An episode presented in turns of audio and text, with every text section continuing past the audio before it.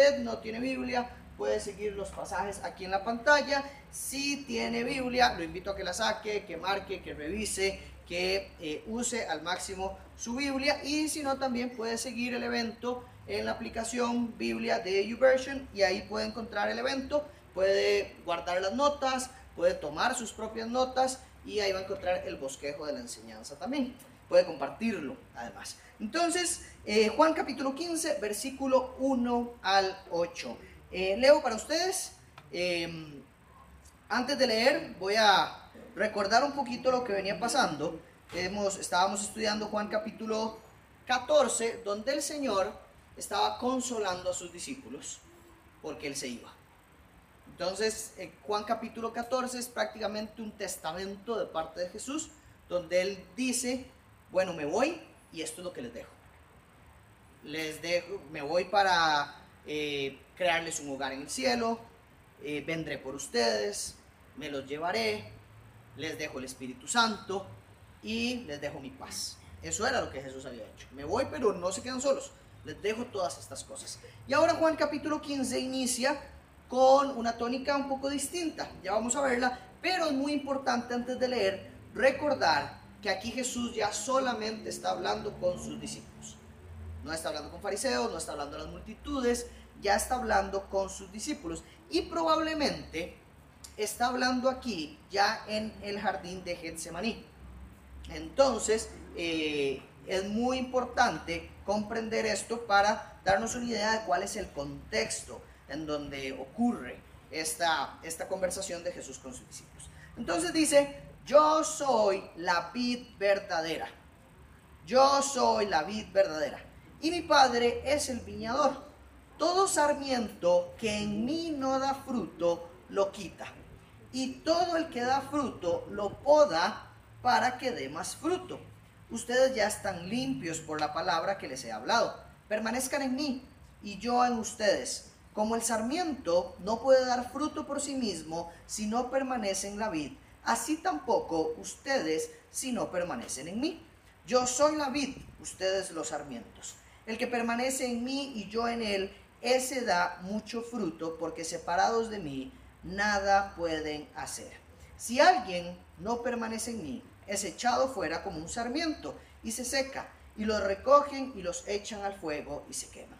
Si permanecen en mí y mis palabras permanecen en ustedes, pidan lo que quieran y les será hecho. En esto es glorificado mi Padre, que den mucho fruto y así prueben que son mis discípulos. Es el texto que vamos a estar estudiando en este, en este espacio y lo que vemos acá es una diferencia en cuanto al capítulo 14 y capítulo 15. Jesús acá pasa más a instruir a sus discípulos. Jesús aquí ya no está consolando a sus discípulos, sino que ahora los está instruyendo y está dedicando este tiempo a dar instrucciones muy importantes para la vida de sus discípulos. Y, comienza diciendo, yo soy la vid verdadera, mi padre es el viñador. Todo sarmiento que en mí no da fruto, lo quita, y todo el que da fruto, lo poda para que dé más fruto. Esta es la primera parte. Vamos a ir desmenuzando los versículos. Aquí lo que vemos es que Jesús dice, yo soy la vid verdadera y mi padre es el viñador. Ese es el primer elemento. Y aquí el Señor está haciendo algo muy particular, es que está usando una parábola para explicar algo a los discípulos.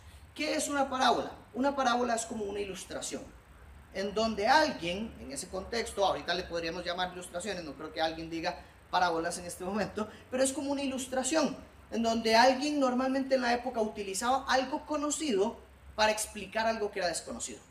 Algo habitual, algo cotidiano, algo que entendían claramente para que la audiencia eh, entendiera mejor los principios para que se relacionara con algo que dice, ah, yo esto lo entiendo claramente, puedo entender los principios de los que me están hablando basado en ese ejemplo. Y Jesús aquí está enseñando principios fundamentales, verdades fundamentales, a través de una ilustración muy cotidiana que es un viñedo. Está usando el viñedo, está usando la vid, está usando los sarmientos y el viñador.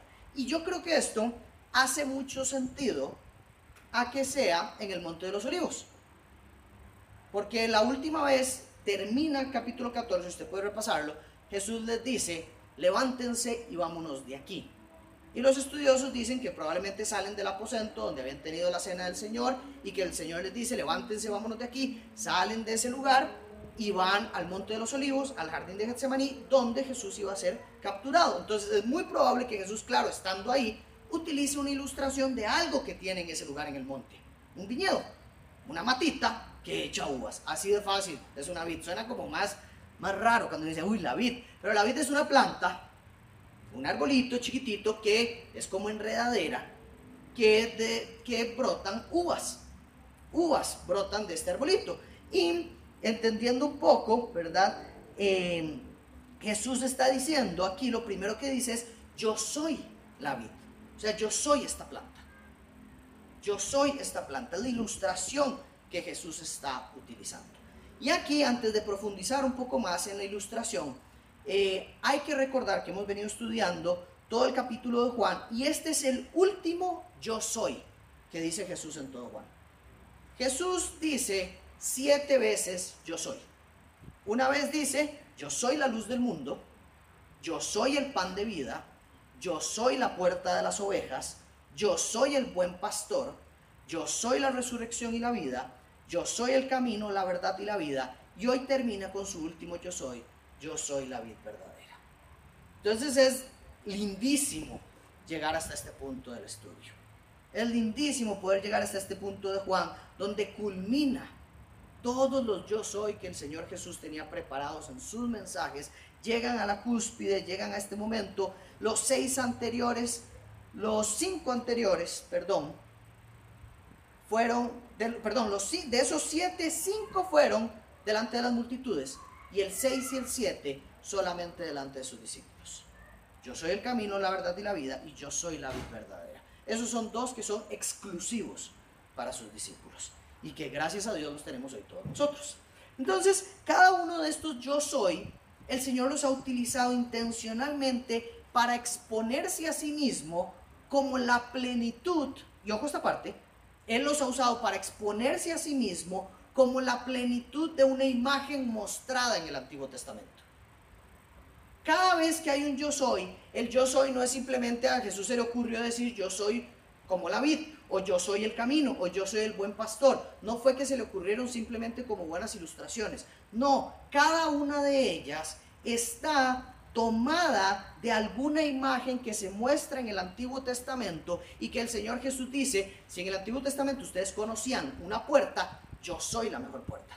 Si en el Antiguo Testamento ustedes conocían la luz del mundo, la luz de Dios, que fue esa, esa, esa columna que los acompañó en el tiempo del desierto y que los iluminaba, yo soy la mejor luz. Si ustedes conocieron el maná y ese era el pan para ustedes del que disfrutaban, yo soy el mejor pan, yo soy el pan que da vida. Entonces Jesús lo que ha hecho en los siete yo soy es tomar una imagen del Antiguo Testamento y ponerla en otro nivel asumiendo la posición de toda su plenitud, de Cristo, de Dios, del Dios Todopoderoso que estuvo en el Antiguo Testamento y que está ahora delante de sus discípulos. Entonces cuando Jesús dice aquí, yo soy la vid verdadera, está tomando una imagen del Antiguo Testamento que ya vamos a estudiar. ¿Y qué es una vid?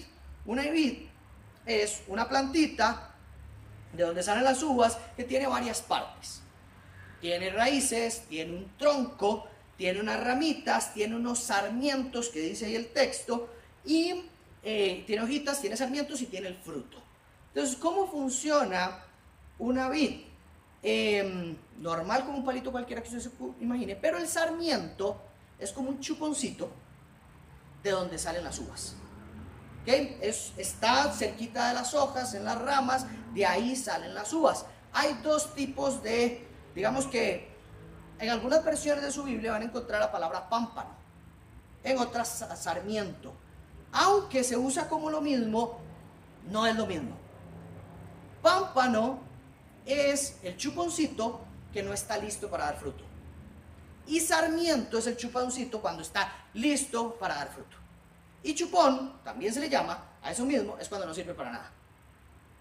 Entonces, esa partecita de la vid tiene tres posibles nombres. Chupón, cuando no sirve para nada, sarmiento, cuando está listo para dar fruto, y pámpano, cuando está apenas creciendo y todavía no está listo para dar fruto. Entonces, esas son las partes que tiene la vid. Y Jesús está diciendo, yo soy la vid. Y dice algo después, verdadera. Yo soy la vid verdadera. Entonces, entendamos aquí, Jesús no es literalmente una planta, ¿verdad? Es algo ilustrativo. Pero entonces, a mí me llama la atención porque si dice que es la vid verdadera, tiene que haber una vid que no es verdadera. Si Él es la vid verdadera, hay una vid que no es verdadera. Y aquí es donde Jesús nos trae una imagen del Antiguo Testamento. Ojo lo que dice Isaías capítulo 5, versículo 1 al 6, creo que está acá en la pantalla. Dice, cantaré ahora a mi amado, el canto de mi amado acerca de su viña. Mi bien amado tenía una viña en una fértil colina. La cavó por todas partes, quitó sus piedras y la plantó de vides escogidas. Cada vez que dice vides, estamos hablando de la planta, ¿verdad? Edificó una torre en medio de ella y también excavó en ella un lagar. El lagar es donde se llevan las uvas y se hace el vino. Entonces excavó de ella, en ella un lugar. Esperaba que produjera uvas buenas, pero solo produjo uvas silvestres. Y ahora, moradores de Jerusalén y hombres de Judá, juzguen entre mí y mi viña. ¿Qué más se puede hacer por mi viña que yo no haya hecho en ella? ¿Por qué cuando esperaba que produjera uvas buenas, produjo uvas silvestres? Ahora pues, dejen que les diga lo que yo he de hacer a mi viña. Quitaré su vallado y será consumida. Derribaré su muro y será pisoteada. Y haré que quede desolada. No será podada ni labrada y crecerán zarzas y espinos. También mandaré a las nubes que no derramen lluvia sobre ella. Esta ilustración la usa Isaías para explicar que el pueblo de Israel es esta vid que el Señor plantó con mucho cuidado y no dio las uvas que tenía que dar. El, el Señor está enviándole un mensaje a todo el pueblo de Israel para decirles, ven al principio que dice, mi bien amado tenía una viña en una fértil colina. La cavó, la cuidó, la escogió, puso un lagar, esperaba que diera uvas buenas y dio uvas silvestres. Entonces, ¿cuál es la vid que no dio el fruto? La vid que no dio fruto era el pueblo de Dios antes de que llegara Cristo, que no hizo lo que tenía que hacer como pueblo de Dios. El pueblo de Israel, los judíos habían olvidado que eran la vid escogida para dar buen fruto. Otra referencia que vemos es en Jeremías capítulo 2 versículo 21, que dice, pero yo te planté, Jeremías profetizando a toda la nación, pero yo te planté como vid escogida, toda ella de semilla genuina. ¿Cómo pues te has convertido delante de mí en un sarmiento degenerado de una vid extraña? Aquí Dios está enseñando cómo él plantó a Israel como una vida especial, pero ahora Israel es un sarmiento degenerado, un sarmiento malo, un sarmiento que a pesar de que tenía semilla genuina, porque la semilla la había puesto Dios, no está dando fruto, no está funcionando como correspondía. Otra referencia a este en el Antiguo Testamento es el Salmo 80, versículo 8, que dice, tú removiste una vid de Egipto, expulsaste a las naciones, plantaste la vid. ¿Qué está diciendo aquí? Está diciendo el salmista que el Señor quitó esta vid de Egipto y la puso en una nueva tierra. La plantó en una nueva tierra. Una vez más, refiriéndose a Israel, al pueblo de Dios, como esta vid.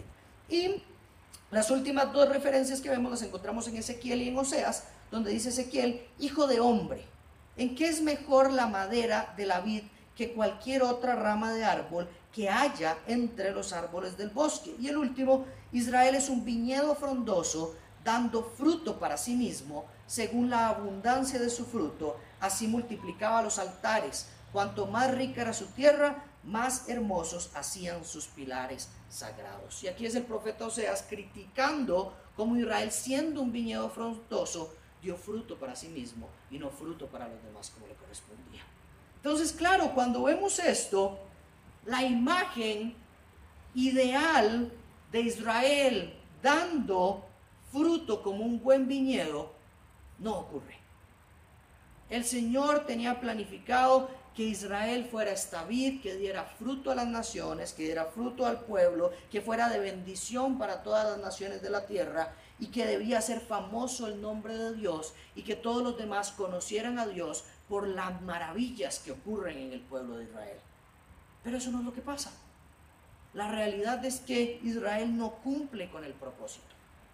Entonces, el fruto de Israel fue de uvas silvestres, de uvas degeneradas, a pesar del cuidado y del amor que Dios tuvo por Israel. Entonces Jesús, ahora qué está haciendo? Utiliza la imagen conocida de Israel de la vid para ubicarse él en el lugar que corresponde como la vid verdadera. Jesús está diciendo que en él sí brota buen fruto. Que lo que Israel no pudo completar, Cristo lo completó.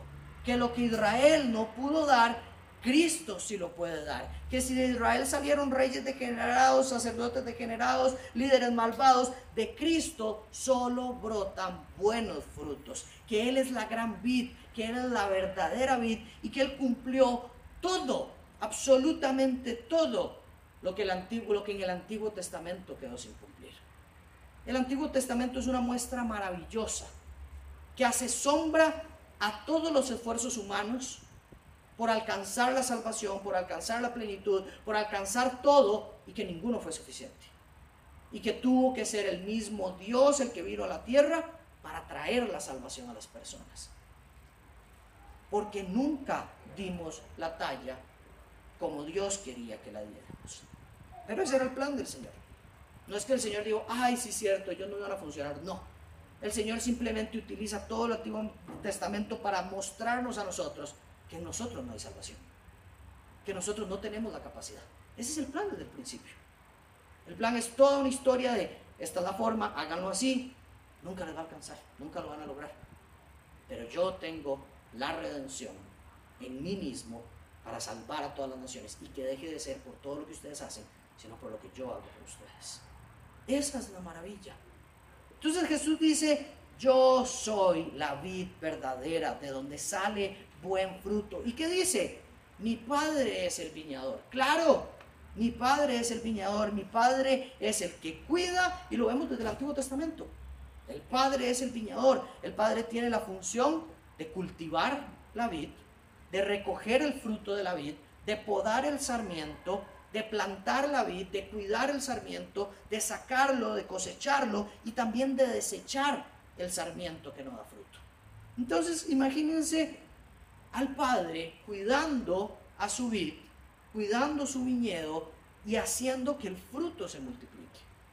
Que el sarmiento que da fruto lo cuida, lo poda, lo hace crecer y el que no, lo detiene, lo quita, lo arranca para que nazca uno nuevo que dé fruto. Eso es lo que está haciendo el Señor. Eso es lo que hace el Padre. Entonces dice claramente Jesús que el viñador quita todo sarmiento que no da fruto en Cristo quita de la vid los sarmientos que no dan fruto en Cristo. Ya vamos a profundizar mucho, un poquito más en esto que dice en Cristo. Pero también dice que el viñador poda todo sarmiento que da fruto para que dé más fruto. Si usted alguna vez ha visto, ha tenido una matita, yo tengo un palo de papayas que nació por puro milagro de Dios, porque echamos las semillas ahí para botarlas y nació un palo enorme de papaya y la cuestión es que la primera vez no sirvió. El palo de papaya no echó ni una sola papaya. Nos dijeron que le metiéramos un clavo para que funcionara, no sé qué.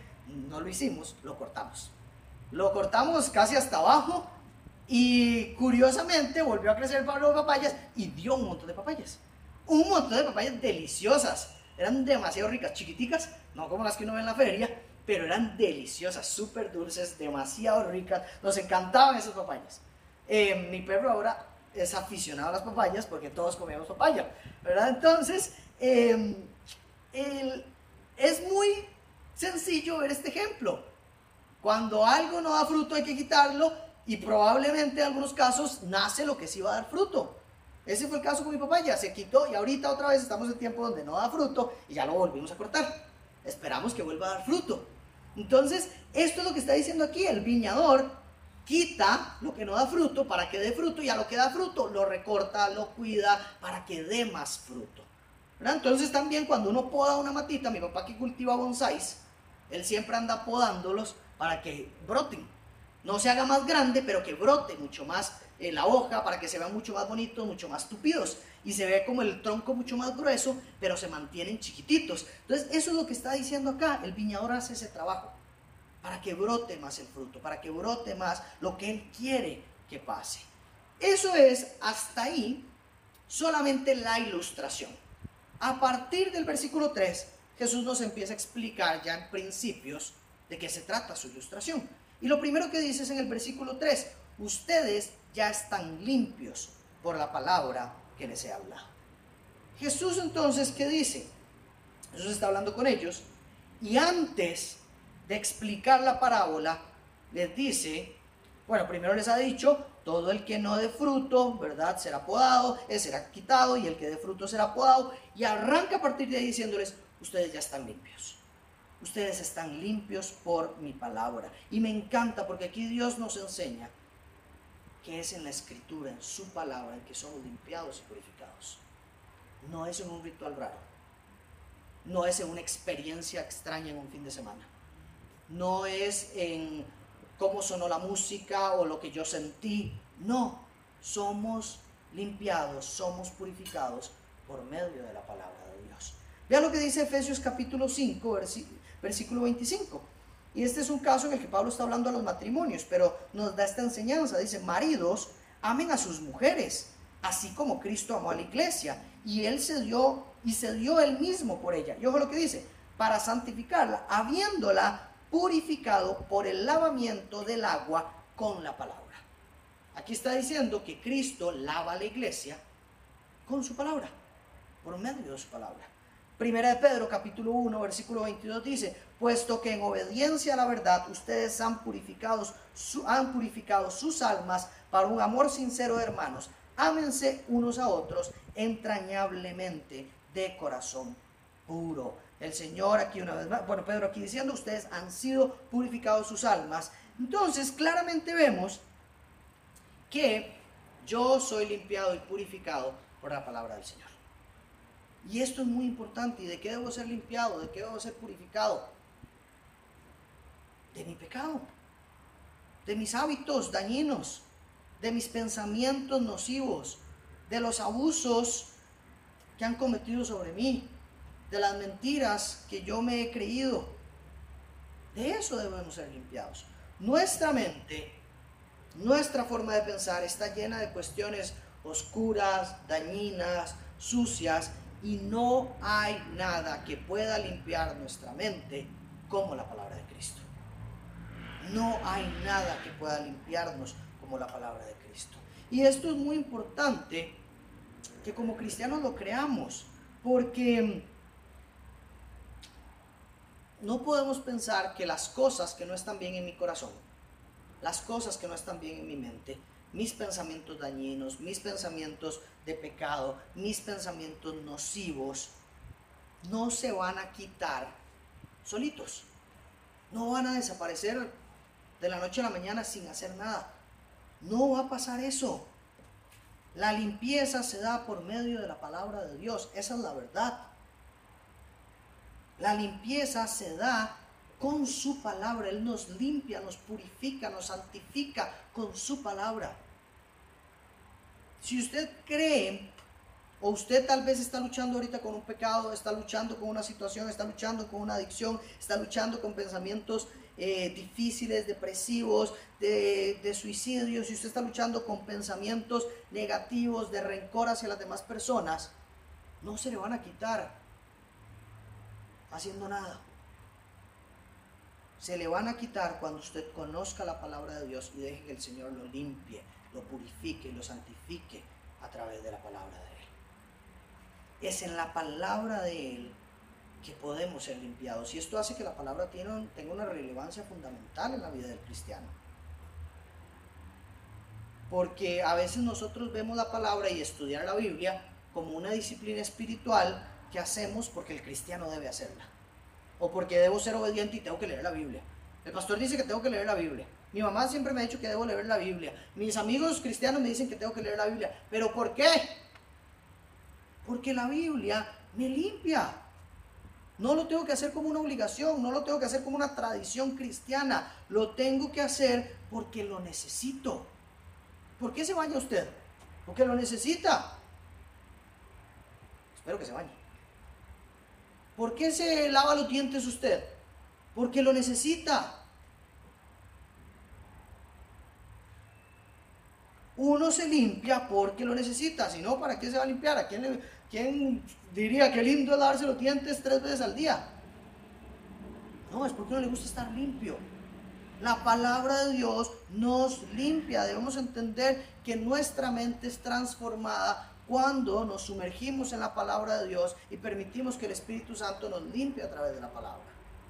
Dice Romanos capítulo 12, versículo 2, no se adapten a este mundo, no sean como este mundo, sino sean transformados, transformados mediante la renovación de su mente. Necesitamos que nuestra mente sea renovada.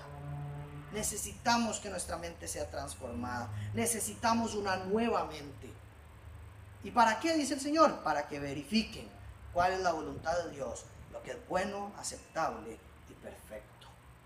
Si yo no limpio mi mente con la palabra del Señor, no va a ser renovada mi mente.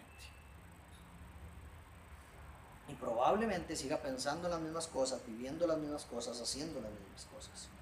Ese es el poder vivo y eficaz que tiene la palabra. El de transformar nuestros pensamientos, el de renovar nuestras opiniones, nuestras ideas, nuestras filosofías, nuestras ideologías y traerlas a los pies de Cristo para pensar como Cristo.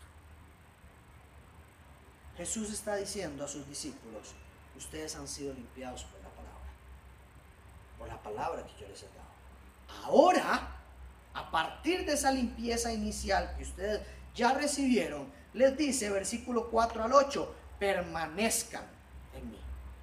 Ustedes han sido limpiados, permanezcan así como están. Y yo permanezco en ustedes, como el sarmiento no puede dar fruto por sí mismo si no permanece en la vid así tampoco ustedes si no permanecen en mí. Yo soy la vid, ustedes los sarmientos, el que permanece en mí y yo en él, ese da mucho fruto, porque separados de mí nada pueden hacer. Si alguien no permanece en mí, es echado fuera como un sarmiento y se seca, y lo recogen y lo echan al fuego y se queman. Si permanecen en mí y mis palabras permanecen en ustedes, pidan lo que quieran y les será hecho. En esto es glorificado mi Padre, en que den mucho fruto y así prueben que son mis discípulos. Jesús aquí explica la parábola. Le pone nombre y apellido a la ilustración que está usando. Y les dice lo primero, el primer principio que vemos es, permanezcan en mí y yo permanezco en ustedes. Una vez que los discípulos han sido limpiados por su palabra, los invita a permanecer en él. Y aquí es claro y evidente y esta es la verdad que tenemos que traer a nuestras vidas, es no hay cristianos autosuficientes. No hay cristianos autosuficientes. Vea que dice, separados de mí, nada pueden hacer. No dice, separados de mí, las cosas no les van a salir bien.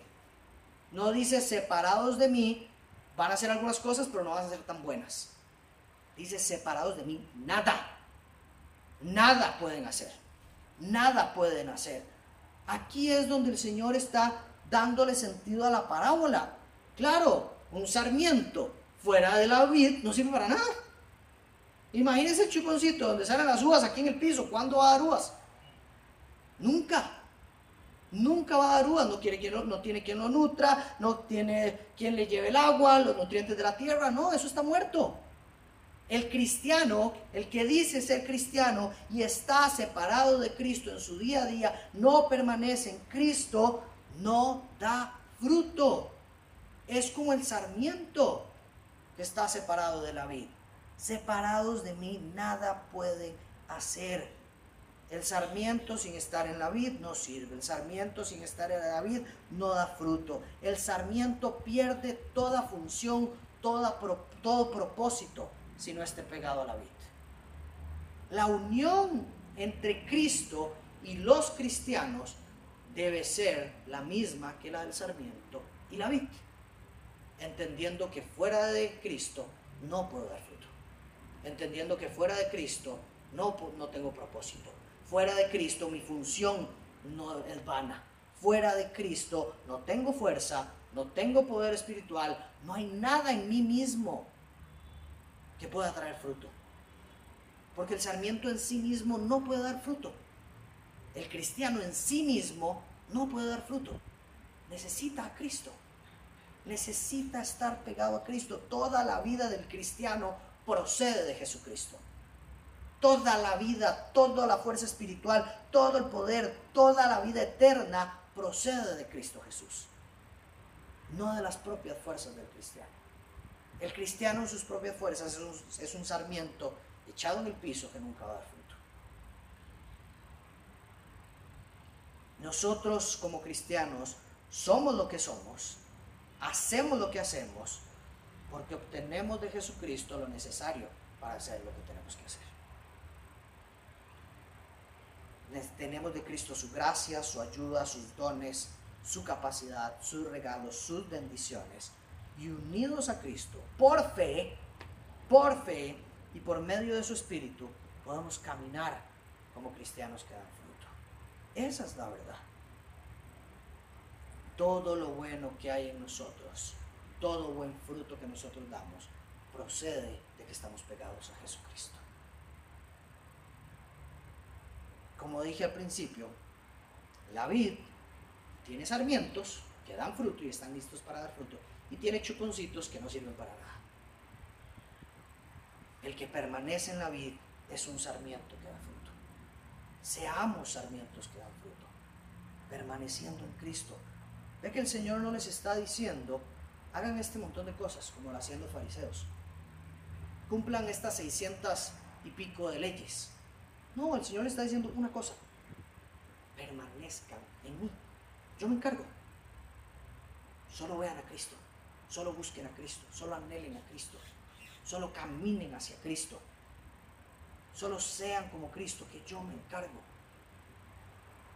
Yo me encargo, mi gracia lo sostiene, lo sostiene, mi poder los levanta, mis planes los van a llevar por donde yo quiero que vayan. Solo miren Cristo. Solo miren a Jesús. Y Jesús termina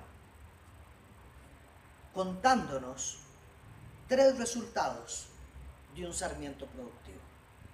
Tres resultados de un cristiano pegado a la vida. Primer resultado, oraciones poderosas, oraciones contestadas por el Señor. Ya que dice, si permanecen en mí mi palabra permanece en ustedes, pidan lo que quieran y les será hecho. Aquí vemos claramente, como lo dijo en Juan capítulo 14, cuando el Señor les enseña que oren y oren y oren y pidan y que pidan en el nombre de Él, aquí vemos cómo lo reafirma otra vez. El Señor está diciendo que oren constantemente, que pidan y se les hará. Y esto es bien bonito porque yo creo que cuando un cristiano está pegado a la vida, está pegado a Cristo, la oración es algo que se da. La oración es algo que fluye. La oración es algo natural. Si yo tengo una relación íntima con Dios a través de permanecer en su palabra, voy a desarrollar una vida de oración constante, segura y permanente. Pero si yo no estoy en Cristo, ¿cómo voy a tener una, una, relación de oración con Él? Claro, ¿qué sentido van a tener mis oraciones si yo no conozco al Señor al que le oro? Esto es muy sencillo. Para mí, esto es, tal vez uno dice, uy, pidan lo que sea mi nombre y, y, entonces ustedes tendrán, ay Señor, pido en el nombre de Jesús una casa más grande. Pido en el nombre de Jesús el carro del año. Pido en el nombre... No. Porque eso no es pedir conforme al nombre de Jesús. Eso no es pedir conforme al carácter de Jesús. Eso no es pedir conforme a la voluntad de Jesús. Cuanto más cercanos somos a Jesús, en cuanto a nuestra permanencia, más vamos a conocer el carácter de Jesús, más vamos a conocer la voluntad de Jesús. Entonces cuando oremos, vamos a estar alineados al carácter de Jesús y a la voluntad de Jesús. Esto es como cuando, por ejemplo, mi esposa me dice que le traiga comida a McDonald's. Ella no me tiene que pedir, me tiene que decir lo que quiere. Yo sé que quiere un Big Mac con una coca cero y con papas medianas. Y un, y un sundae de chocolate o de chocomenta, guacala, pero de chocomenta. Eso es lo que quiere mi esposa. No tiene por qué. Si vamos a Taco Bell, yo sé que quiere un full box. O un Crunchy Wrap Supreme y una Fiesta Fry Supreme, con coca cero también. Ve que es un tema de intimidad. Yo sé lo que mi esposa quiere porque la conozco, porque estoy con ella todos los días, porque el conocimiento de mi esposa me permite saber su voluntad en distintas circunstancias. El conocimiento del Señor me permite saber su voluntad en distintas circunstancias. Es así. Si yo conozco al Señor, puedo conocer cuál es su voluntad en cuanto a este noviazgo. Si yo conozco al Señor, puedo saber cuál es su voluntad en cuanto a qué hacer con mis finanzas. Si yo conozco al Señor, puedo saber cuál es su voluntad en cuanto a cuál es la mejor decisión para mi familia. Pero si yo no conozco al Señor, estoy pateando para cualquier lado. Estoy bateando en todas las áreas de mi vida. Y a veces es desesperante andar por la vida bateando y bateando y bateando y no pegar una. Y usted dice, ¿hasta cuándo, Señor? Mi vida es un fracaso, mi vida es un desastre. Y el Señor, conózcame, permanezca en mí, permanezcan en la vida. Y todo lo demás será dado por añadidura. Yo creo, yo creo de verdad en esta promesa que dice el Señor. Porque yo creo que nos hemos a veces pasado al otro extremo, de que el Señor no va a hacer nada de lo que nosotros le pidamos porque, porque no, es que ya no es así. No, no, no, no, no. Yo sí creo en esta promesa que dice el Señor, claramente la voy a leer literal. Yo sí creo en esta promesa de si permanecen en mí y mis palabras permanecen en ustedes, pidan lo que quieran y les será hecho. Yo sí creo en esa promesa. Pero creo en esa promesa cuando cumpla el trabajo de permanencia que hay que hacer. Yo creo que hoy muy pocos cristianos permanecen en Él. Y por eso sus oraciones no dan fruto. Yo creo que hoy muchos cristianos juegan a ser cristianos sin entender qué significa permanecer en Jesucristo. Permanecen más en el mundo aunque dicen ser cristianos. Las ideas del mundo tienen más raíces en su corazón que las ideas de Cristo. Nuestra mentalidad está amoldada al mundo y no amoldada a Cristo. ¿Cómo nuestras oraciones van a ir de acuerdo a la voluntad del Señor cuando vivimos de esa manera? Hay que permanecer en el Señor Jesús. Hay que hacer que Él crezca en nuestra vida buscándolo en intimidad. No se trata de acciones, de leyes, no, ni de tradiciones. Solo se trata de tener intimidad, una relación íntima con Que usted lo busque. Es eso. Hay que buscar a Cristo. Y nuestras oraciones van a ser poderosas en la voluntad de Él. El segundo resultado de un cristiano que da fruto es una vida que tiene propósito. Una vida que tiene propósito. ¿Cuál es el propósito de su vida? ¿Para qué está aquí en la tierra? Si usted tiene 20 años, 30 años, 40 años, 60 años, 70 años, ¿para qué han sido esos 70 años? ¿Para qué han sido esos 20 años? ¿Para qué han sido esos 30 años? ¿Para qué es su vida? ¿Por qué el Señor le permite a usted tener una nueva mañana? Hoy. ¿Por qué le permitió una nueva mañana? ¿Por qué le permitió cumplir un año más? ¿Por qué? ¿Cuál es el propósito que Dios tiene para eso? El Señor lo explica aquí dice, si ustedes dan fruto, glorificarán al Padre. Glorificar al Padre es el propósito del cristiano. En esto es glorificado mi, Padre, en que den mucho fruto. El Padre es glorificado cuando damos fruto. Claro, ¿no se siente usted glorificado cuando sus hijos dan buen fruto? ¿No se siente usted maravillado, orgulloso, contento cuando sus hijos les vayan en el colegio? ¿No se siente usted demasiado feliz cuando su hijo tiene un éxito? El Padre se glorifica cuando el cristiano da fruto de acuerdo a lo que el Padre quiere que dé fruto. Y ese es el propósito del cristiano. Glorificar al Padre, dar mucho fruto para que el Padre sea glorificado. Usted está en la tierra un día más, un segundo más, un minuto más, con el objetivo de glorificar al Padre por medio del fruto que usted da. Para eso estoy aquí. Para eso estamos acá para que mi vida sea un sarmiento que da fruto abundante. Y que quien disfruta de ese fruto dice, ¿quién es el viñador de ese fruto? ¿Quién cultivó esa uva? No fue el sarmiento, fue el viñador y ese es Dios. Esa es la historia del cristiano. Nuestro objetivo es ser un sarmiento que da un fruto delicioso para que quien pruebe el fruto conozca al viñador. De eso se trata esta vida. Los 20, 30, 40, 50, 60 años que le quedan, encamínenlos en el propósito que Dios tiene para usted. Y el último fruto que vemos acá es una prueba incorruptible. El Señor dice que en esto prueban que son mis discípulos, en que den mucho fruto y así, o sea, dando mucho fruto, prueben que son mis discípulos. La prueba incorruptible de un discípulo es el fruto que da. Por sus frutos los conocerán, dice más adelante. El Señor nos invita a dar mucho fruto en nuestra vida, en nuestra conducta, en nuestro carácter, en nuestras palabras, en nuestras acciones. Y cuando hacemos eso, demostramos, no al mundo, nos demostramos a nosotros mismos, nos convencemos a nosotros mismos que somos discípulos del Señor, que somos un sarmiento puro que pertenece a la vid verdadera, que somos parte de esta vid y que disfrutamos y que nuestra salvación está en esta vid, porque nuestro fruto es una prueba incorruptible. Nadie puede negar nuestro fruto. Nadie lo puede negar. Cada uno de ustedes por su fruto podrá comprobar en su vida, en su propia alma, que es hijo de Dios. Y eso es suficiente. Eso es suficiente. Usted no tiene que andarle demostrando a nadie que usted es hijo de Dios. De fruto y usted descansará en paz. De fruto y usted descansará sabiendo que es parte de la vida. Y el fruto hablará por sí mismo. El fruto hablará por usted. Y es una prueba incontrovertible de que usted es discípulo del Señor Jesús. Imagínense qué lindo para los discípulos salir de esta conversación y decir, bueno, el Señor Jesús no va a estar, yo soy un discípulo.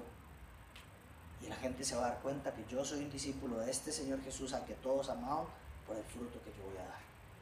Tengo que ponerle, voy a dar fruto, voy a ponerle, tengo que hacer lo mejor que pueda, porque yo amo a Cristo. Y quiero que este Cristo que me ha hecho discípulo sea conocido por muchas más personas. Ese seguramente era el corazón de los discípulos en ese momento.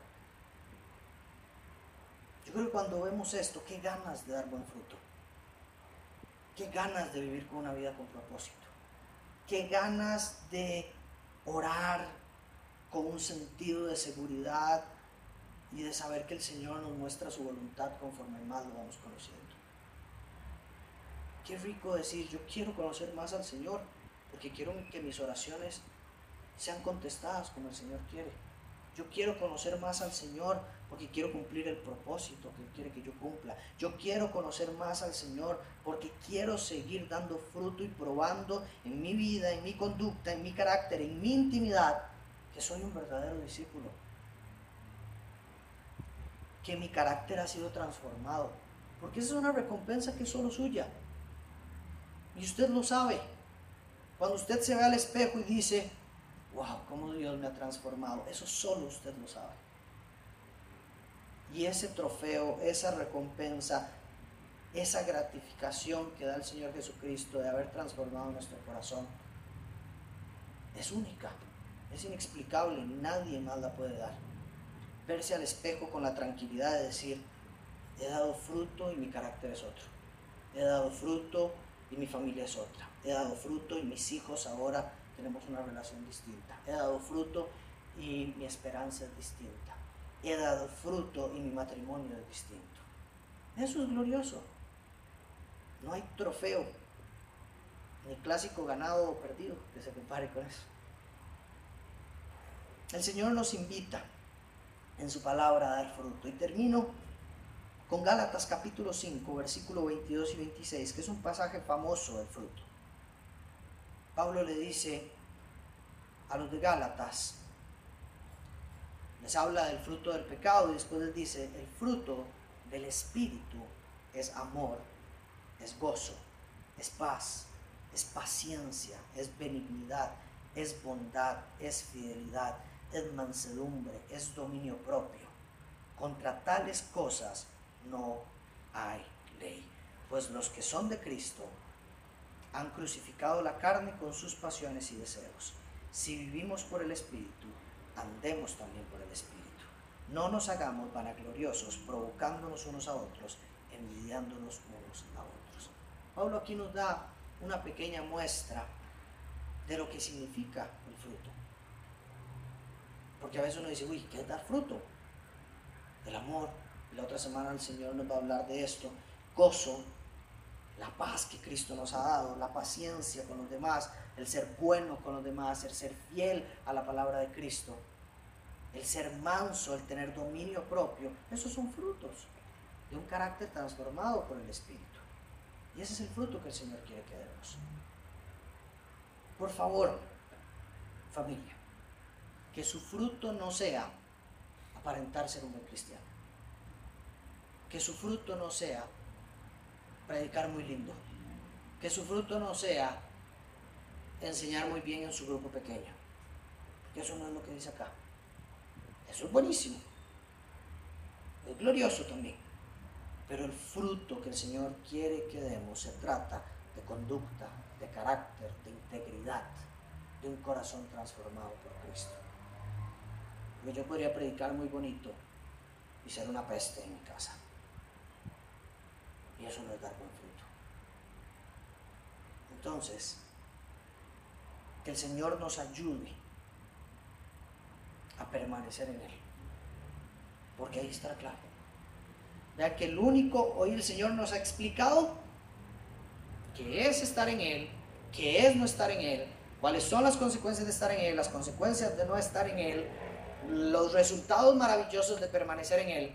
Nos ha dicho todo eso pero solo nos ha pedido hacer una cosa. No nos ha pedido hacer cientos de cosas y quédese con eso nada más. Todo lo demás es los elementos para motivarnos a hacerlo. Pero el principio bíblico fundamental de esta parte del discurso de Jesús a sus discípulos, a horas de ser capturado, es permanezcan en mí. Ese es el fundamento. Esa es la base sólida de nuestra fe, permanecer en Jesucristo. Me acompaña a orar. Hoy tenemos Santa Cena y qué lindo. A a si puede pasar y acompañarnos con una última canción. Y es demasiado bonito poder celebrar Santa Cena. Recuerde que es una celebración y quiero leerle lo que dice Pablo en Primera de Corintios capítulo 11, donde nos explica un poquito de, la Santa Cena. un segundo.